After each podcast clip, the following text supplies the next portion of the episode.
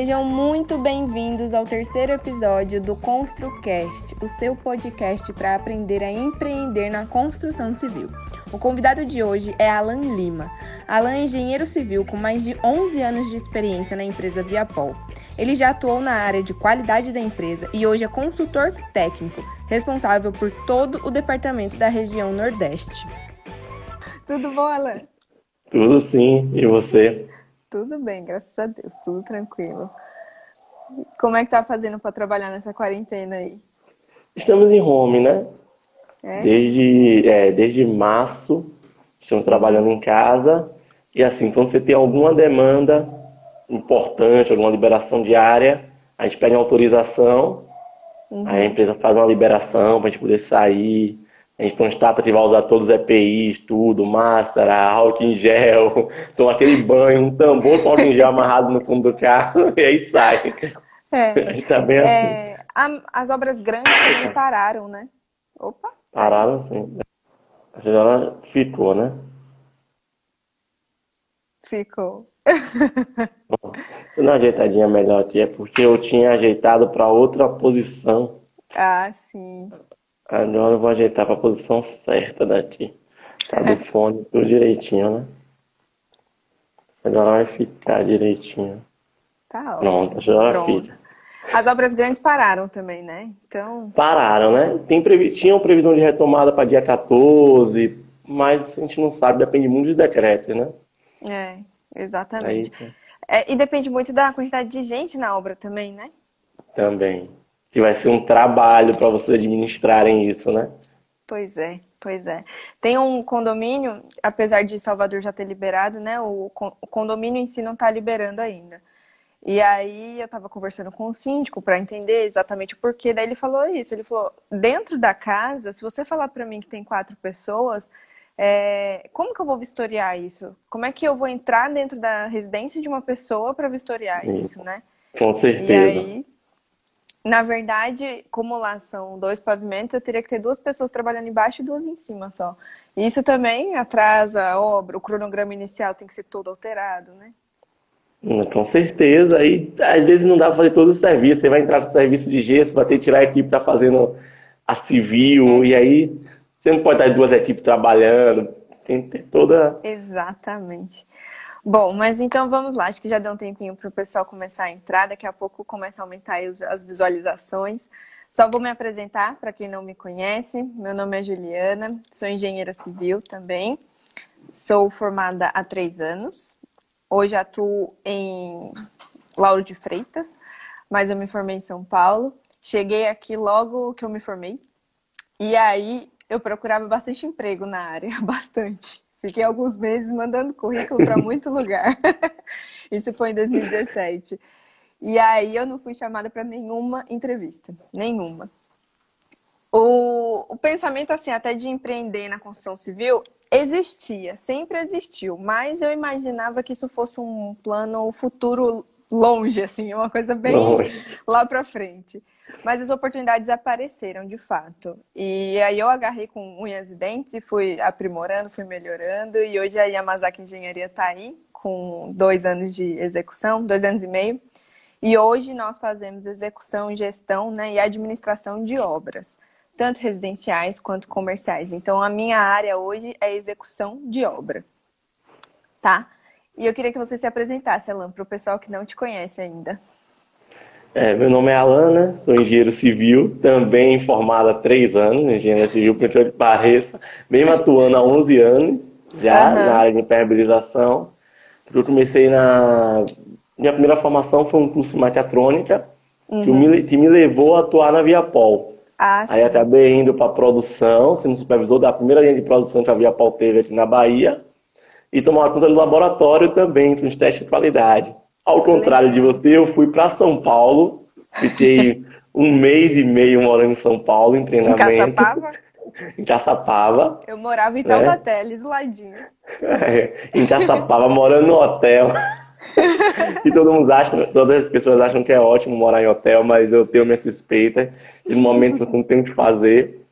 E aí, no retornei, fiquei na Viapol, surgiu a oportunidade pela empresa uhum. para poder fazer engenharia civil e aí fui fazer engenharia civil. Então, estou aí nessa luta na Viapol 11 anos, completando esse ano já. Né? Legal. E aí sempre envolvido com impermeabilização com civil. É, a Graça está falando que é de São José dos Campos, é verdade, é tudo ali do ladinho um do outro. Tudo do ladinho. é, a área de impermeabilização, principalmente na região em que nós moramos hoje, ela é uma área em que as pessoas só dão valor na época de chuva. Com certeza. Né? Com certeza. As pessoas acham que é bobeira, que não precisa, mas aqui onde a gente mora, pessoal, existe a maioria do tempo realmente é muito sol, né? Todo mundo conhece aqui é, Salvador como um verão quase que o ano inteiro. Mas existe uma época do ano, outono e inverno, em que chove muito. Muito. E aí, essa época, Alan, você fica louco. Fico louco. Entre amizade e, e cliente. ô Alan, minha parede. Ô Alan, minha live. Me ajude, você fica o doido. O Rodrigo até comentou aqui, tô passando por isso. E é verdade, ele também é um amigo meu. E a esposa dele também me mandou várias fotos da casa dela nessa época. Me ajuda, é, é incrível. o que eu faço. É incrível isso, mas é muito. Na verdade, não é uma realidade só da Bahia o Brasil em si, ele tem muita pouca cultura de impermeabilização. A gente vê assim impermeabilização em grandes obras, em obras médias, mas residencialmente a gente tem muito pouco essa cultura. A gente tem um projeto agora em parceria, a Viapol faz parte de um grupo agora que é a construção saudável, que envolve as quatro maiores empresas de impermeabilização do Brasil, que estão tentando disseminar no Brasil essa cultura de impermeabilização. Enquanto o italiano, o habitante, tem um consumo de 100 metros quadrados de impermeabilização por ano, o Brasil é. chega a 1, 2. Né? Sério? Sério.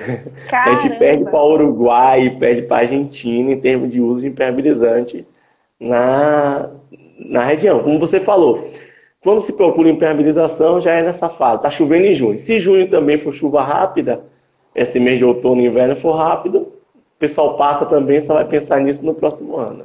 E o problema maior, assim, de impermeabilização foi o que a Grazi colo colocou aqui, que ela, imagina, 36 pavimentos, eu acho, ou 36 unidades, não li direitinho.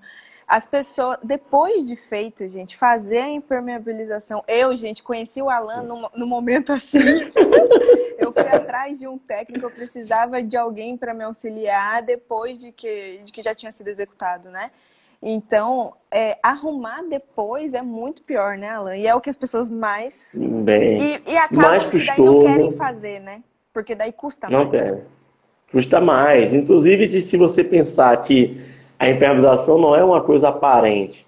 Então, você sempre tem, pensando em um, uma cobertura, um terraço, você tem piso, tem o um revestimento todo em cima. Então, não é um custo só de impermeabilização.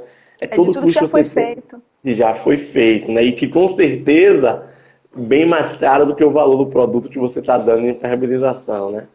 E aí o pessoal às vezes prefere optar por deixa para lá, vamos ouvir o pedreiro que tem alguma solução mágica. Vamos ver se vai dar certo, né? Vamos ver se vai dar certo e fica aquele problema ali crônico pro resto da vida.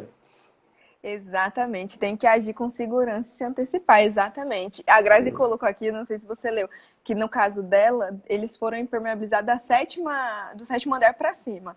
Mas em uma construtora, gente, você, principalmente construtora, você dá é, a garantia de cinco anos na execução. Cinco Em um ano, dependendo do que for, dependendo do volume de água que você tem, em um ano já vai dar problema, né, Alan? Não, e se você imaginar que. Imagine pelo preço do metro quadrado, o cara acabou de comprar uma cobertura. né? E aquele reservatório foi mal feito. Aí você vai pensando, aí cai, vaza, cai no andar de baixo, aí você perde forra, armário de cozinha. E você não se acabou de morar, você tem um ano, um ano e meio no seu, no seu sonho de consumo de seu imóvel, né? Fora esse transtorno uhum. que você tem ainda. Por causa de 1%, 1 do custo da obra, que não foi separado. Que não foi exato. O barato que sai caro. O brasileiro é. tem esse problema, né? Não, é muito caro agora, é muito caro agora. Hum. E aí acaba sendo muito mais caro.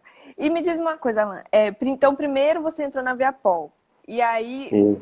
de lá, você é, surgiu. Como que foi a engenharia civil? Como que ela surgiu para você? É, na verdade, a engenharia civil foi uma a, a, última de última de todas as escolhas, né? Uhum. Eu fui para Mechatronics, como falei para você, eu estava no quarto ano de teologia, que coisa incrível. Eu na Via Pó apareceu meu, meu gerente na época aqui da Bahia, ele me chamou e falou, Alan, a gente precisa que você faça uma, uma graduação voltada para a área da fábrica. Sim. Falei, poxa, mas eu falta seis meses para terminar uma. Ele, não, não importa, vai ter que fazer, escolha aí. Eu peguei, optei por engenharia química. Eu trabalhava na época na produção e no laboratório, era que mais. A Braskem é muito. Eu pesqui... A Braskem não, perdão. A Viapol, eu fui pesquisar também, ela é, é na, em produtos químicos em si, né? Na, a, o, é. O leque de químicos dela é muito grande também, né? A maior da América Latina, alguma coisa assim. A maior da América Latina em químicos para construção civil. Uhum. Começou com uma impermeabilização, e aí é uma coisa importante, né? A Viapol começa com impermeabilização e ela, nesses 30 anos, já completou esse ano, ela abriu o leque dela para todas as outras áreas, de aditivo, uhum. piso industrial, então ela virou uma indústria de químico para construção civil. Legal. uma evolução muito grande. E nisso a gente foi andando junto com a empresa. Ao chegar na, eu fiz na época o vestibular para engenharia química. Como toda faculdade privada não formou turma para engenharia química, nem queria, eu fui chamado na faculdade e falaram: Ó, você tem elétrica, você tem mecânica e civil, você quer qual? Olha, então Vixe. deixa civil. deixa civil mesmo. Acabou que eu tive um. Conheci um mundo da engenharia civil, não conhecia, né? E aí acabei gostando mais do que das outras provas que eu já fiz, né? Entendi. Então... Ou seja, foi. Não, não foi nada calculado, mas não, não poderia nada, ser melhor. Não poderia ser melhor, não poderia ser melhor. Foi algo que, tipo, apaixonou, né? Eu pude começar a ver na prática muito das coisas que você fazia dentro do laboratório e você ter a experiência de como era usado, para que era usado, né? Então foi uma uhum. experiência ímpar para mim. É o que a gente fala muito, né? Experiência, principalmente durante o estudo, muda a visão de qualquer pessoa, né? muda. né? Porque você está podendo ver o que você está estudando, você entende. Quando você só vê a teoria, você esquece depois, passou a teoria. Aí quando entrar, quando for a, a hora de você colocar isso na prática, você já não sabe mais, você já esqueceu. Eu acho que é uma deficiência nossa nos cursos de engenharia, né? Uhum. Eu, eu, pude ter um, estar um degrau à frente de muitos colegas meus na pré-faculdade, porque eu atuava dentro de uma empresa. Uhum. Mas assim, eu acho que falta muito. Hoje a gente tem um, um, mercado que os engenheiros saem da faculdade hoje, eles não, eles não são aptos a, a eu desculpe se a né, eu vou falar aqui, a nada. Você tem muito conhecimento, mas você não consegue discutir com um, um funcionário da obra, porque você não tem, você nunca viu um, um assentamento de cerâmica, você nunca viu um, virar uma, um concreto uma concreteira, você nunca ouviu falar de aditivo, você nunca ouviu falar de impermeabilização. Então chega na, na, na obra, na construção, aquilo é novo para você. E é uma profissão que você não pode ver aquilo como novo, entendeu? Exato. E principalmente, aí você fica inseguro, você acaba ouvindo é óbvio que eu sempre tenho que deixar isso muito adendo aqui, né? É, o mestre de obras ou pedreiro, que não é uma mão de obra desqualificada, mas ele não tem a exigência técnica que precisa. Ele tem a mão de obra é, grossa, ele faz, né? Ele coloca a mão na massa. Mas a, o conhecimento técnico ele não tem. Não tem. E isso, você aí você mercê, fica. Né? É, você fica refém, você fica refém de eu falo isso voltando para a impermeabilização hoje. Uhum. Hoje é muito difícil achar um engenheiro na obra, Juliana, que tenha conhecimento em impermeabilização. Eu, a gente faz cursos em algumas faculdades aqui de Salvador, públicas uhum. e privadas, para uhum. alunos de sexto, sétimo semestre, a gente dá aula de impermeabilização, e que ele nem sabe, se você perguntar quantos produtos você conhece, ele sabe uma marca e dois produtos, de 900 produtos que tem no mercado. Imagine você chegando na obra para conversar com, com um cara em impermeabilização. Aí fica refém do aplicador. É, é a minha história essa. Porque, ó, e principalmente eu tenho um grupo de colegas da faculdade até hoje, que a gente se fala até hoje. E esses dias eu perguntei para elas, eu falei, gente, vocês se lembram de ter aprendido impermeabilização na faculdade ou eu esqueci, né? Porque eu não, não me lembro, não eu não me lembro de ter falado em, em nenhum momento. E aí uma das, uma, o grupo é de sete meninas ou oito, uma delas falou assim, ó, eu me lembro por alto em duas matérias, assim, que o professor comenta. Mas não foi uma matéria, e que isso devia ser uma matéria obrigatória. Impermeabilização, devia ter essa matéria na faculdade, né? Deveria. Deveria, porque se você pensar em impermeabilização dentro do conceito dela, que é muito mais do que estanqueidade, é você também é, proteger estrutura, e a gente tem normas como a 15575 de qualidade e desempenho, que força você a ter vida útil de edificação bem longa, impermeabilização acabou se tornando algo chave. Você não consegue chegar àquela vida útil de projeto sem proteção de estrutura, né? E você Exato. tem a certeza, não tem, é muito pouco. Muito, na área, no campo profissional, fica difícil a gente às vezes vai conversar tecnicamente com engenheiros em campo e você percebe que você não tem nem como apresentar novos produtos, porque o mais básico dos produtos não Ele são não conhecidos. Aí você tem uma carência de profissionais, uma carência de departamento técnico voltado para isso, e aí a gente começa a ter, no período de chuva, os problemas. Os problemas. E uma coisa que eu bato muito na tecla aqui também, que é a nossa mão de obra, ela tem muita dificuldade de se adaptar a, novas, a novos métodos, né? Enfim, qualquer coisa que seja novo para ele. E aí você chega na sua obra em que, a, em que a mão de obra não está acostumada a impermeabilizar, né? E aí você fala assim, então tá bom, a gente vai impermeabilizar o banheiro. Aí a pessoa olha assim, um banheiro? Pra quê? aí você fala, porque é uma área molhada, você tem que impermeabilizar. Aí você vai explicar para a pessoa, ah, esse produto, a primeira demão é assim, a segunda demão tem que ser cruzada, a terceira demão... Gente, se você. E é uma coisa fato, tá? Se você trabalha com execução de obra, se você não estiver olhando aquilo, não vai ser feito conforme tem que ser feito. É, né? A não ser que você contrate uma empresa especialista de impermeabilização. Aí, como ele tem que dar a garantia dele, ele vai fazer conforme a norma pede, conforme o produto pede. Mas se a mão de obra é uma, uma equipe sua e você está colocando uma coisa que é nova, que eles não estão acostumados, é, é, fato, é fato que eles não querem e... fazer conforme tem que ser feito. E isso é interessante porque você sai e aí você tem dois perfis de indústria totalmente diferentes, que é a indústria química e a indústria de, de engenharia civil. Uhum. Você sabe uma indústria que eu sempre converso com isso, a, a indústria de engenharia civil ela está muito aquém comparada com a indústria química. Química, petroquímica, siderúrgica, metalúrgica, se você pegar um funcionamento, até segurança, qualificação de mão de obra, você citou um pouquinho, você falou antes no início na Brastemp, colocou o nome, né? Mas você não entra numa Braskem se você não for um técnico. Uhum. Entendeu? A indústria é bem exigente. A indústria da construção civil ela não é tão exigente assim.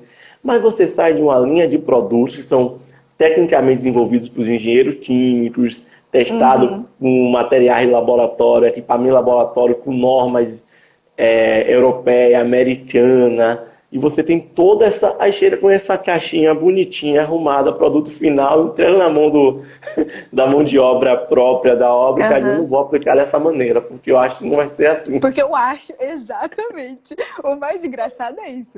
Mas por que, que você não vai fazer? Não, que não precisa, porque pra que, que eu vou fazer isso? E o pior. Ah, esse é você... menino aí tá exigindo pra vender. é verdade, você falou exatamente.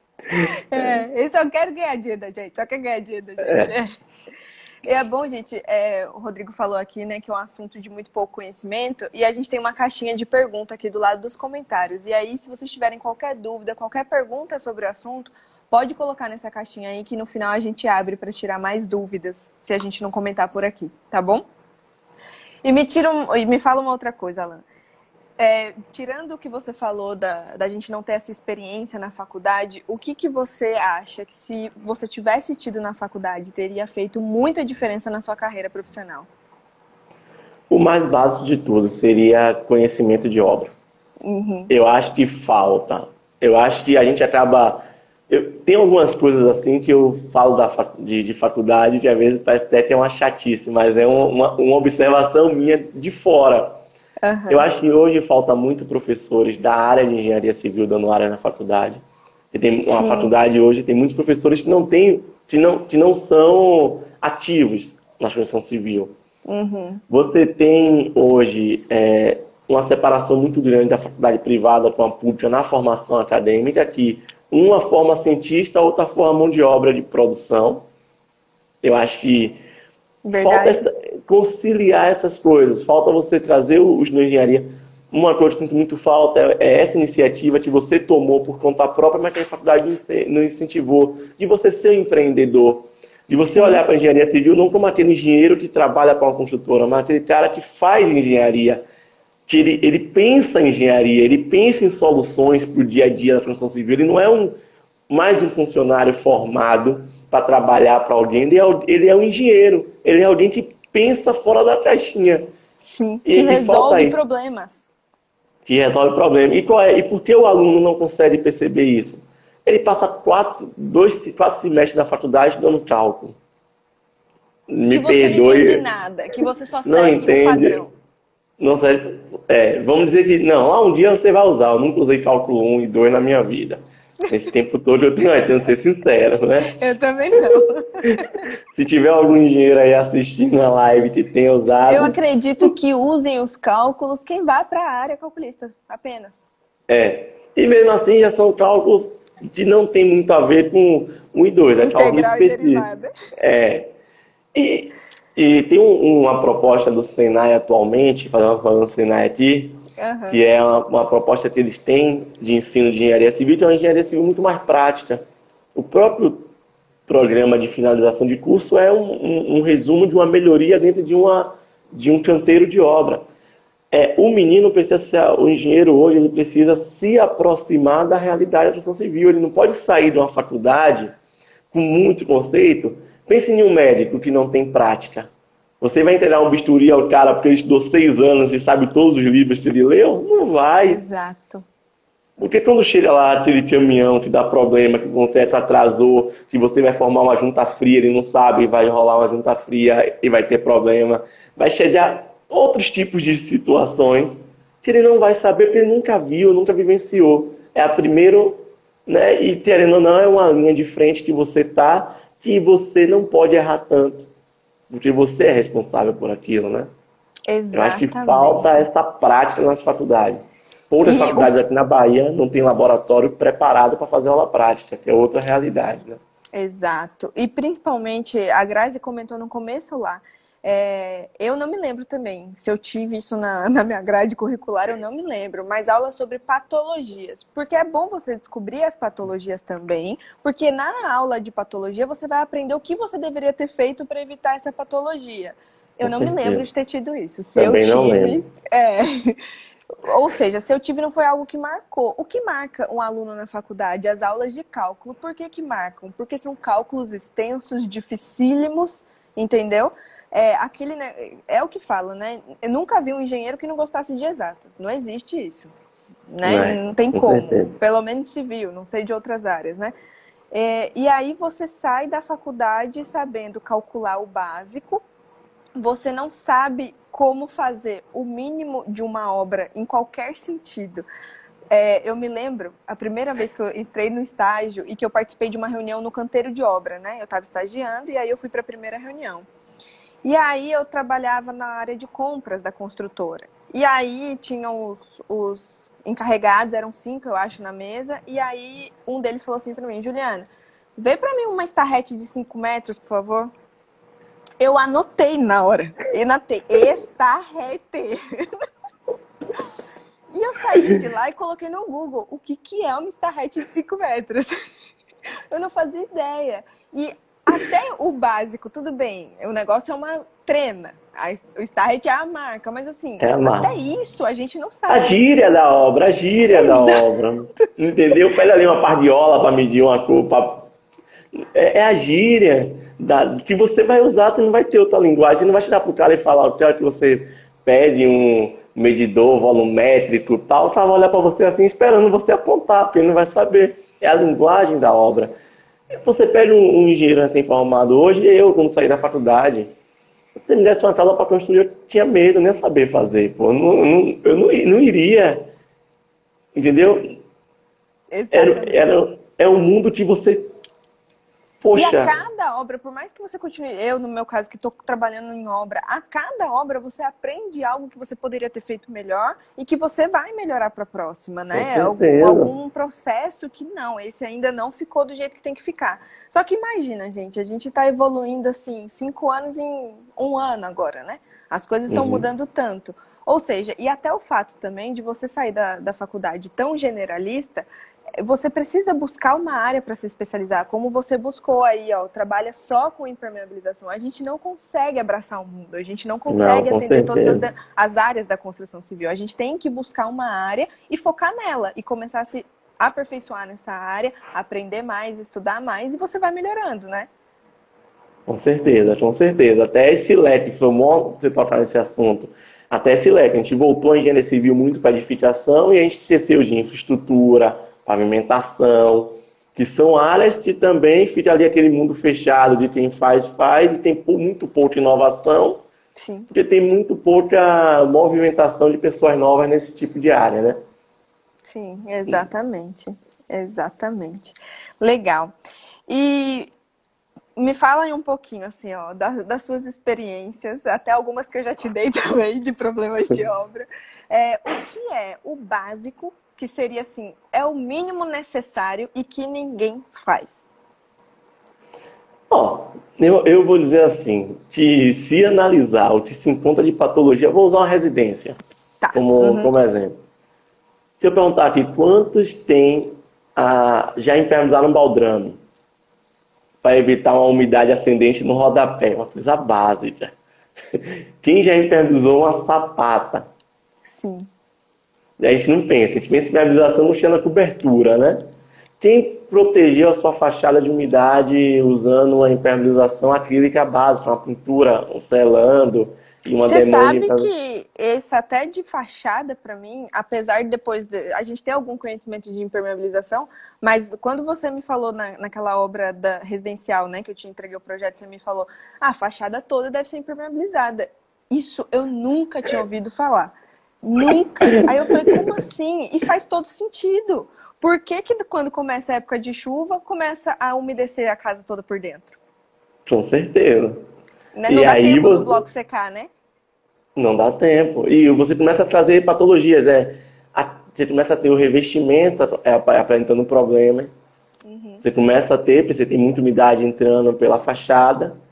São coisas simples, detalhes de vamos dizer, de esquadrilha, de vedação de esquadrilha, que a gente não faz. A gente tem banheiro que não impermeabiliza, e daqui a pouco a gente tem problema na sala, que o banheiro, a parede está úmida. Porque Coisas é básicas. Eu acho que a impermeabilização não pode ser pensada fora ou em uma etapa da obra, porque ela começa em todas as etapas. Né? ela é a primeira etapa também, porque fundação tem que ter impermeabilização. Tem que ter impermeabilização. Só que é difícil entrar com com isso, falar, falar essa visão para quem está construindo, né? Porque o cara só vai ligar para a fábrica ou para o técnico da fábrica quando ele já bateu a laje. Ele, e tipo assim, quando ele já bateu a laje, tá para entregar, porque o cliente exigiu, muitas vezes o cliente exige que faça a impermeabilização, às vezes não é nem ele, né? Senão ele entregaria no seco. É. Ou quando chega uma época como essa que você olha para seu teto com gesso desabando de tanta água que, que teve. Tá e aí você vem Aí alguém liga pra você, acostumar com isso. É, você tem uma coisa aí pra botar na laje? eu falei, depende, eu tenho muitas coisas para botar na laje. eu não sei se sua laje está preparada para receber os produtos que nós temos. Sim. Porque, Porque já aí pode você passar pode... da etapa, né? Já passou da etapa, você poderia ter soluções muito mais baratas e você não consegue mais aplicar, porque você não fez a etapa executiva na maneira correta para receber, aí você acaba não podendo mais fazer. Uhum. Eu poderia entrar com uma, vamos dizer assim, bem conhecendo o mercado, uma manta líquida, mas você não deixou 2% de inclinação. Sim. Entendeu? Às vezes a tubulação já não estão com uma impermeabilização pé de 10 centímetros afastada da parede, ela não está elevada, então você não consegue mais fazer uma manta, que também é barato. Aí eu vou uhum. apresentar um cara um produto nobre com um poliuretano, 60 reais, 80 reais um metro quadrado, só de Enquanto produto. o outro era 30, 20, 20 né? 20, 30, entendeu? Aí você vai para uma. Eu chego para um cliente e eu falo: ó, seu pé de parede não tem mais como proteger a estrutura. Eu posso proteger o revestimento, A estrutura não protege mais, não tenho mais como evitar que a água suba pelo baldrame e chegue na sua parede. O que eu posso evitar é que ela passe para o seu revestimento, para a sua pintura. Mas aquela patologia ali é crônica, ela vai estar ali sempre. Sempre. Então, o, o que eu mais. Exatamente. Tá, o que eu. Meu caso, o que mais me procuram para falar de impermeabilização é o rodapé da casa, né? Que tá ali tudo estourando. E, gente, na minha cabeça, pelo menos assim, no meu conhecimento, é o pior de se solucionar. Porque na minha mente, assim, só se soluciona 100% se derrubar a casa e fazer de novo. Não é? 100%? Porque é. existem medidas que vão ajudar, que serão é, paliativos, né? Então, vamos fazer isso daqui, vai durar um tempo, daqui a um tempo você vai fazer de novo. Mas resolver 100% não tem mais como. Eu vou bloquear, eu vou bloquear essa umidade de vir para que não fique esteticamente feio. Isso. Meu, minha alvenaria continua úmida. E eu continuo e aí, umedecendo o ferro, eu continuo... Um, é, e nós temos um problema, porque se tivesse sempre úmido, eu protegia a minha armadura. Mas essa variação de seco e úmido é o que gera, que, que leva o, vamos ver assim, a corrosão da armadura. Então você acaba tendo patologias que você não consegue mais deter. Fora que você. E isso resolvido de uma forma mais simples. Você pega uma pintura asfáltica e passa em um baldrame todo quando você estiver fazendo o seu. Fazendo, fazendo a sua construção, você passa ali e se resolveu. Você pede aí o consumo é 400 gramas por metro quadrado. Não, e a, o balde desse negócio rende, hein? Meu rende Deus do céu. demais. Aí você vai ter que sair daí para uma argamassa polimérica 2 kg por metro quadrado, vai ter que quebrar o, o reboco, reboco. Uhum. aplicar no bloco, rebocar novamente e proteger seu revestimento, só isso. Exato. É, o, você colocar revestimento para tentar é, resolver um problema de infiltração é tampar o sol pela, com a peneira, né? É, na verdade, eu brinco com o pessoal, é, em GTL o pessoal faz uma solução interessante no rodapé, né? Ele aplica, um, ele aplica uma cerâmica ao contrário, eles quebram a parede, botam a cerâmica ao contrário e depois passam o reboco Sério? por cima. Nunca é. vi. É, eles fazem isso, não resolvem. O que acontece? A única coisa que você tem impermeabilizante na cerâmica é o esmalte dela. Sim. É por isso que mesmo quando você tem umidade na parede, que o pessoal tem essa cultura, ah, eu vou botar um piso, vou botar um azulejo na parede que vai resolver isso. Ele não resolve. Uhum. Por quê? Porque a, a única coisa impermeabilizante na cerâmica é o seu esmalte em cima. Que está para fora da casa. Que está para fora da casa. Então você vai estar sempre com a sensação de frio, de molhado. Você toca, continua sempre. Por quê? Porque a pedra está absorvendo umidade. E dependendo e da coisa, pedra, ela vai é, é, embolorar, mofar, tudo isso, né? Com certeza. Aí você vai perceber seu rejunte começar a mudar de cor. E quando o rejunte começa a falhar, começa a ter umidade de novo. Começa a brotar água da parede, né? Brotar Nossa, tá água da parede. Com certeza. E, aí, e o custo que você tem para botar o revestimento, pense. Uhum. Né? O custo é bem. Gente, eu falo isso para vocês. O custo de acabamento ele é muito superior ao custo de impermeabilização, acredite. Exato, exato. Ah, é, e você está perdendo tanto a, imper, a impermeabilização quanto o revestimento que você colocou. Entendeu? Uhum. É, uma, é, um, é porque, na verdade, não é. Eu digo que não é maldade da engenharia, é falta de conhecimento. É o que eu falei para para você. Você não tem uma matéria hoje que diga para um aluno de engenharia que existe impermeabilização. Sim. Aí ele faça um processo rápido por uma obra estagiário e você sabe como é, né? Estagi estagiário na obra é para controlar carro de concreto que vem chegando. para conferir quantos tijolos tem no caminhão. tem no caminhão. É, estagiário na obra é para isso, ainda tem esse preconceito. Fora de eu acho até que tem uma, uma maldade que faz o estagiário, né? Você pede um menino tá que nunca foi. Aprender, né? É, você pede um menino que nunca foi na concreteira e bota ele para controlar um, um, um, material nobre e tá chegando na obra que é o concreto, né? É. Que o caminhoneiro já parou, já botou água no meio para poder não, não pegar o atraso e tal. E ele não vai nunca identificar isso porque ele não tem know-how, ele não tem experiência com concreto. Sim. E aí o mercado fica ruim e ele fala, você é empreendedor. Ele não vai ter essa experiência de um dia pensar em impermeabilização. Ele não vai. Ele não vai saber isso. O que, é que vai acontecer? Dois anos, três anos, tem problema e você está sendo acionado para poder resolver. Exato. E não foi porque você não quis, não é nem porque você, você nem botou na sua planilha de orçamento. É impermeabilização você nem sabia que precisava. É. Entendeu? Exato. Exato. E, gente, o que o Alan tá falando aqui, eu tô vendo o Rodrigo comentar que ele passou por isso também na casa dele. A Grazi falou que já passou por, por experiência na, na construtora que ela trabalhava. E eu passei na, na pele também, gente. É fato. Os, as minhas primeiras obras, todas eu tive problema com impermeabilização por não ter esse conhecimento técnico. E aí, graças a Deus, eu conheci o Alan. O Alan hoje, eu pego um projeto e já mando para ele. E aí ele me manda todas as especificações. Aqui é tal, aqui é tal, e assim a gente vai fazendo, vai aprendendo a resolver, com né? Certeza, com certeza. Legal. Deixa eu te falar, antes de eu abrir aqui a caixinha de perguntas. Ah, e quem tiver online aí, gente, tira um print da gente, hein, pra postar depois. Marca a gente lá, antes que eu esqueça. é, eu quero tirar duas dúvidas primeiro, e aí eu vou abrir aqui a caixinha de perguntas.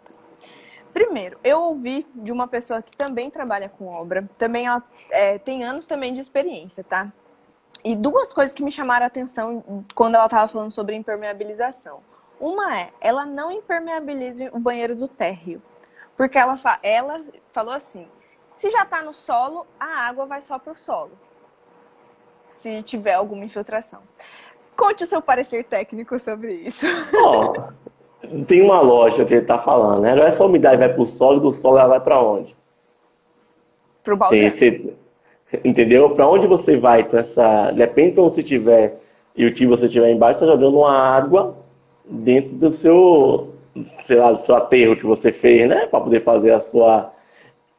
Se sua laje tiver algum tipo de armadura, você armou ela por algum motivo, você armou seu radier por algum motivo, seu radier está armado para para receber subpressão.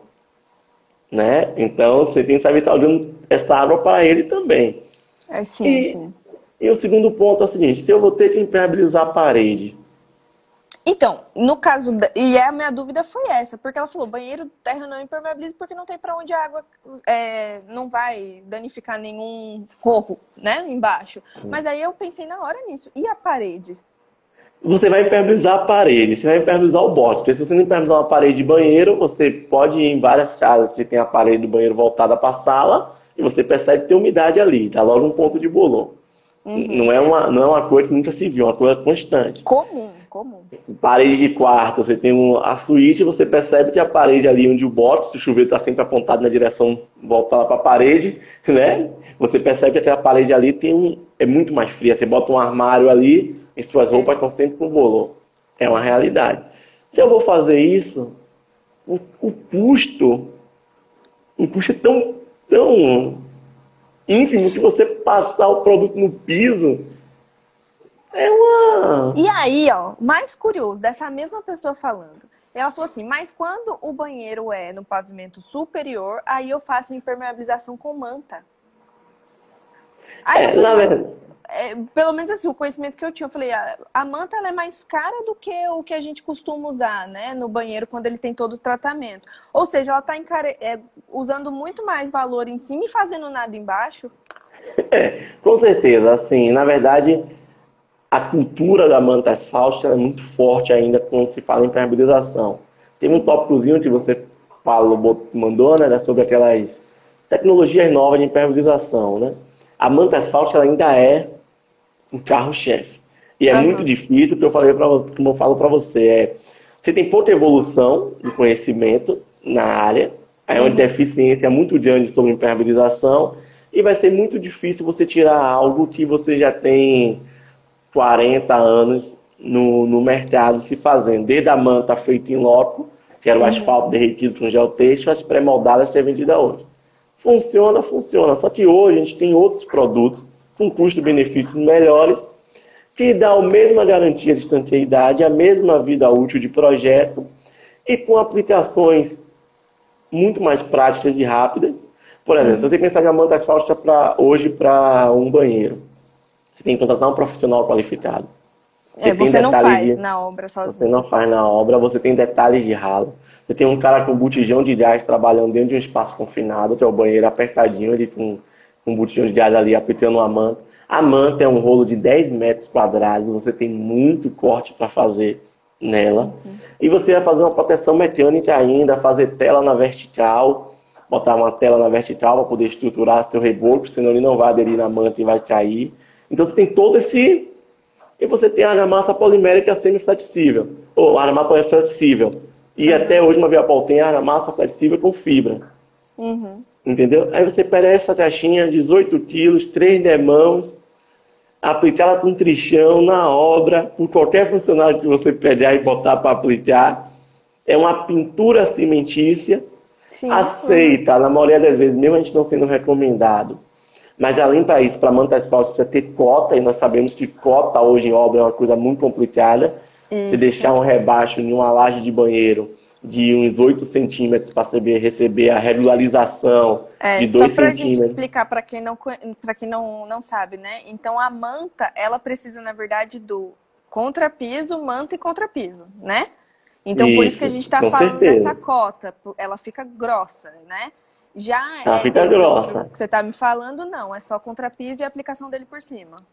E a aplicação dele. E, e como uma boa parte da obra opita, uma aspersão de areia no final assenta o, o revestimento direto nele, porque você tem um, uma argamassa cimentícia, uma argamassa colante, a base cimentícia, e uma argamassa impermeabilizante, a base cimentícia, que, se, que conversam entre si.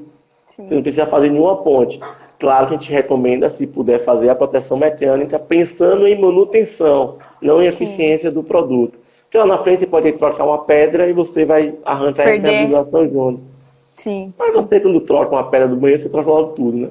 Aí você vai e, Isso foi um ponto que eu aprendi. Qualquer projeto que eu pegue para orçar, né, é, vai trocar revestimento em banheiro, você tem que embutir nesse preço a nova impermeabilização. Não existe. A nova impermeabilização. Não, não existe isso, né, Ela Não tem como aproveitar. Se você trocar uma pedra, você perdeu a eficiência da impermeabilização. É. Ou você tem um controle muito rígido, tá ali olhando é, um, você não vai ter nenhum pedreiro, você vai ter um artesão para vir batendo, quebrar só a pedra, e é outro, outro processo. Aí você tem essa visão, ah, então você vai dar uma manta dele, mas a massa polimérica funciona tão bem quanto a manta, entendeu? Sem problema algum. O custo-benefício é melhor. Um custo-benefício bem menor por metro quadrado, entendeu? Então, é como eu falei, a questão, na verdade, é, é aquela sensação. A gente tem a sensação não, vou botar um material mais robusto, ele me dá uma impermeabilização mais forte. Uhum. Esqueça. Eu tenho Não é material é assim. Tem material na Viapol com 2 milímetros de espessura que vem da trânsito de veículo. É, de 4 é, é a nova tecnologia vindo aí, né? A nova tecnologia vindo aí, né?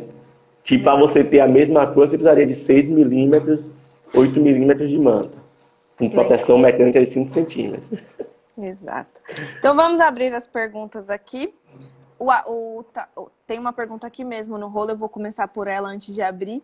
Qual, eu vou deixar todas para você responder mesmo, tá? Que é o, o, o, que tem todo o conhecimento técnico no assunto. Qual o melhor para uma laje pequena? Manta ou impermeabilização flexível? Bom, o melhor para uma laje pequena aí depende muito da, das interferências que tem essa laje. É como eu falo para você, é, a manta hoje ela atende bem em todas as situações. Mas uhum. se você falar para mim, olha, a minha laje é uma laje plana, eu tenho um bom caimento, 2% de caimento, eu não vou ter trânsito em cima, eu posso entrar com material, uma membrana acrílica flexível, sem problema nenhum. Eu posso vir com a manta, mas só que eu tenho muita interferência na minha laje, tenho muita base de tanque, tenho muita base de antena, eu vou fazer muito arremate na, na manta que a minha laje não. Eu vou, eu vou retalhar demais. Quanto mais emenda eu faço na manta, é pior. Eu, eu vou abrindo mais pontos de vulnerabilidade nela, que eu estou fazendo emenda de material. Aí eu posso usar um, um poruretano. Isso depende muito da, da situação. Da situação. É, é, por isso que o mercado de impermeabilização tem muitos produtos. Né? Eu tenho uma laje pequena, mas é uma laje pequena de quê? Uma laje pequena de uma. De às vezes hum. não tem nada. E às vezes você tem um monte de madeira fixada de, nessa laje. De tudo. Às vezes você tem fissuras. É, é, é tá tratado porque a impermeabilização, além do projeto, quando é algo que já existe, a gente está fazendo uma visita em loco para observar, né? Porque a gente não consegue ter uma solução igual para tudo, né? Que depende muito da particularidade daquela laje. Cada caso é um caso, né? É. Vamos ver as perguntas que nós temos aqui. Deixa eu abrir, caixinha de pergunta. É, por que impermeabilizar a fundação? Qual o benefício? Você impermeabiliza a fundação por dois motivos. Uma, para você garantir que ela tenha a vida útil designada em projeto, porque nós uhum. sabemos que o concreto sozinho ele não vai chegar a essa vida útil, né? E o segundo, para que você evite ter patologia lá em cima, lá na frente, causada por umidade ascendente. Você pode ter aquela, um lençol freático ativo, e ele Sim. pode subir por capilaridade da sua fundação até chegar em cima e você começa a ter problema lá em cima. Então, esses são os principais pontos de você impermeabilizar a fundação. Um é porque você protege, você aumenta a vida útil da sua fundação. Porque qual, qual é o problema hoje? A fundação é, ela é armada. Sim.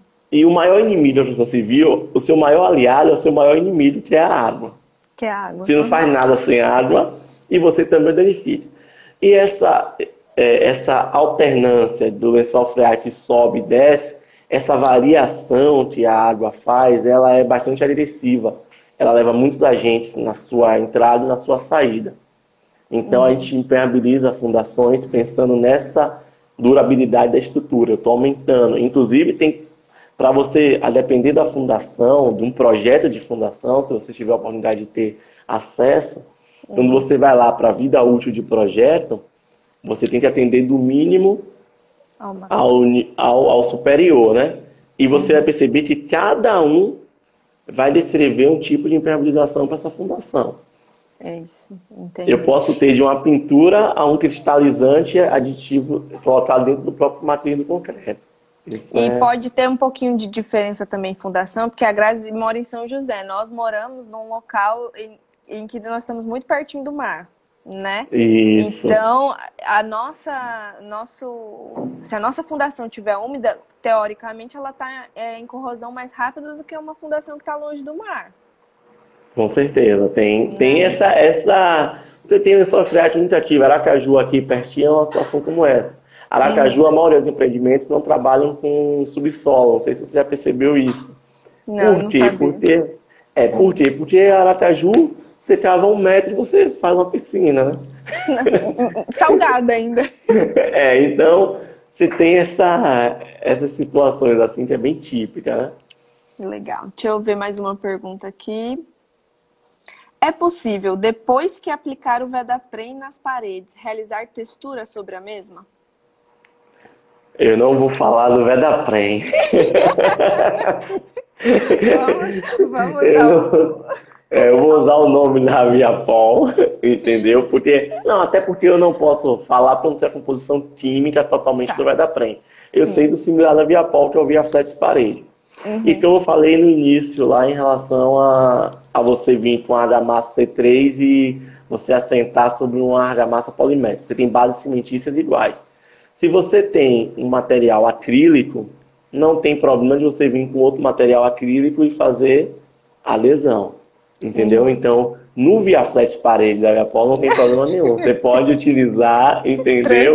Algumas construtoras já fazem isso. Elas utilizam como selador impermeabilizante para vir com a textura por cima. Uhum. Mas se você fizer compatibilização de produto, base acrílica com base acrílica, não tem problema não nenhum. tem problema nenhum. Então, é, na verdade, ele precisa ver a base do produto que ele usou, sendo acrílico é. sem problema. Legal. Com certeza. ele riu aí, ele riu.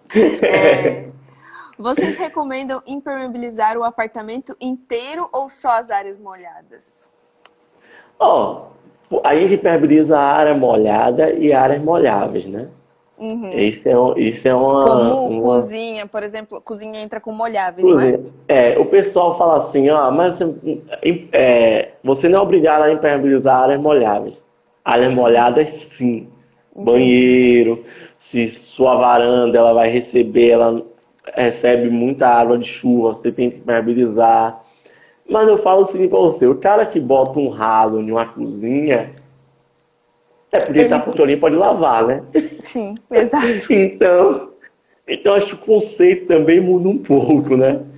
Hum. Ah, cara, é muito difícil hoje você não imaginar no, na sexta-feira de manhã a, a, dona de casa não pegar na cozinha dela e pegar e arrumar um balde de água para lavar tudo, né? Principalmente a, a, aqui no Brasil, em que a gente tem a, a cultura de jogar água e tudo, né, gente? Jogar água e tudo. Então, onde impermeabilizar? Aonde você vai ter lâmina de água.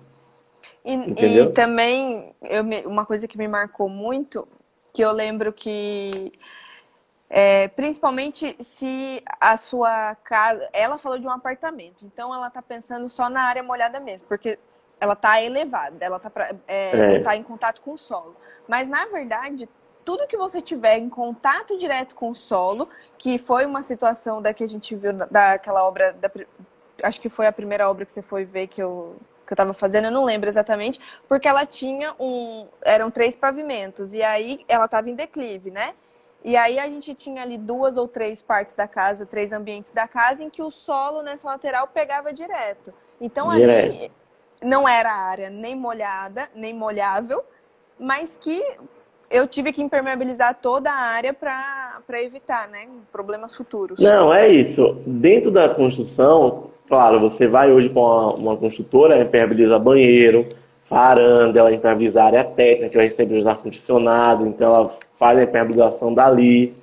Cozinha, muitas das vezes impermeabiliza os ralos e a área da pia em cima da bancada da pia, para aquela água que você está lavando ali não bate. Mais ou menos isso é feito hoje. Numa área residencial, se você tem amplamente parede, você vai receber chuva, dá para fazer uma impermeabilização legal na, em várias áreas, muito mais áreas, entendeu? É. Mas é, assim, o, vai ter... é o que você falou. É, a gente tem que também pensar que não é um processo extremamente caro e que pode evitar muitos problemas futuros que ficam muito mais pode. caros. Né? Com certeza, com certeza. Outra coisa interessante que eu falo, às vezes é apartamento, já tive muito problema em apartamento, jardineira. Aí eu já faço a casazinha com um jardinzinho ali naquela beira do quarto ali, um, desenho, um detalhe arquitetônico inovador, e ninguém percebe até ali, o cara coloca a planta, todo dia ele rega, era vaso, era para ter vaso, na hora ele foi mudou para uma planta com terra, não pensou nisso antes, e aí toca ali pau, daqui a pouco você está com um problema de infiltração na parede do quarto. Pois é, exato. Jardineira é, é complicado. É. é importante trabalhar para construtoras para ganhar experiência antes de empreender? Esse já fugiu um pouquinho da impermeabilização, mas é uma boa pergunta. Bom, na verdade, aí acabei até a, a Juliana tem mais experiência nisso, eu não sou, eu não sou empreendedor, eu às vezes tenho que ter conhecimento. Exato. Ter conhecimento e você precisa abraçar, acho se você hoje, ah, eu quero trabalhar com impermeabilização, mas se especializar, vai procurar, se isso vai vir através de você trabalhar com alguém, porque tem aquele empreendedor que ele aprende a ser empreendedor e tem aquele cara que está ali na obra, ele está ali trabalhando com aquilo, e de repente ele fala assim, eu vou montar uma empresa disso, porque eu percebi que tem muito... Demanda. Muita demanda para isso e eu vou abrir meu negócio. Eu acho que fica muito do espírito empreendedor de cada um, né? Exato, Agora... mas é, a, a experiência em qualquer área, na verdade, é o que a gente falou. Até para, independente se você vai trabalhar numa empresa, quanto mais experiência você tiver, isso só é benéfico para você. Com certeza. Olha, eu falo muito para o pessoal que trabalha com civil. Vocês têm a responsabilidade de construir sonhos. A gente é, é isso, vocês estão lidando com sonhos de pessoas. Eu falo muito isso quando eu chego no apartamento, eu vou conversar com o mestre, conversar com o engenheiro, eu falo, não, não faço qualquer jeito, não. Porque muitas das vezes a pessoa que está comprando esse empreendimento é o sonho dela de 10, 20 anos, entendeu? E você que transforma o sonho de uma pessoa em pesadelo Exato. Aí é, aí é frustrante, né? Legal. Vamos à última perguntinha aqui que já vai dar nosso horário. Poderia falar em impermeabilizantes em shopping nas áreas internas e externas, porque normalmente as estruturas têm movimento. Ó, você tem, na verdade, em qualquer situação, você tem a norma, a 924, que são a norma de projeto, seleção e a norma de execução e impermeabilização, você vai classificar a impermeabilização como rígida e flexível.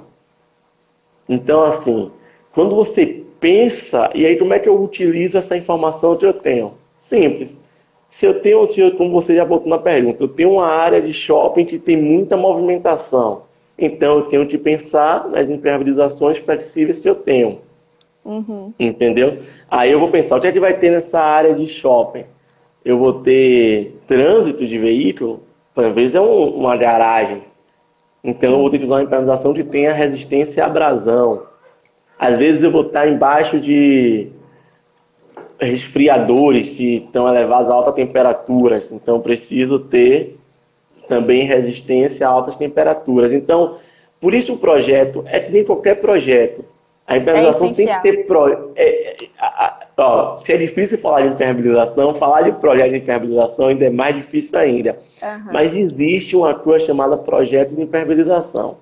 Que é para poder você compatibilizar todas essas informações que você tem, hidráulica, elétrica, e você compatibilizar isso com a impermeabilização uhum. a ponto de você escolher o melhor sistema. Porque, como eu falei, é, é um shopping, depende muito da área de shopping que eu vou impermeabilizar, às vezes é o banheiro do shopping. É. é às vezes é a cobertura do shopping. Uhum. Teve casos de impermeabilização, né? Tem, tem, muito equipamento, então você tem que pensar cada caso é um caso. E nunca vai ser igual, né? Nunca vai ser igual. É, quer dizer, não é nunca, porque às vezes é um simples banheiro e pode ser igual de a é. maioria. Mas é quanto mais específico, porque ele perguntou aqui de ETA também, é, quanto mais específico de ETA e ET, né? Bom, Aí só é, projetos. É, ETA e ET você tem uma particularidade, porque você tem a posição dela em relação à estrutura. Uhum. Essa ET ela é elevada, apoiada ou enterrada. Se ela é apoiada, ela é só concreto ou ela é feita em concreto protendido? Tem tantos na embada que são feitos em concreto protendido, então eu posso usar argamassa polimérica.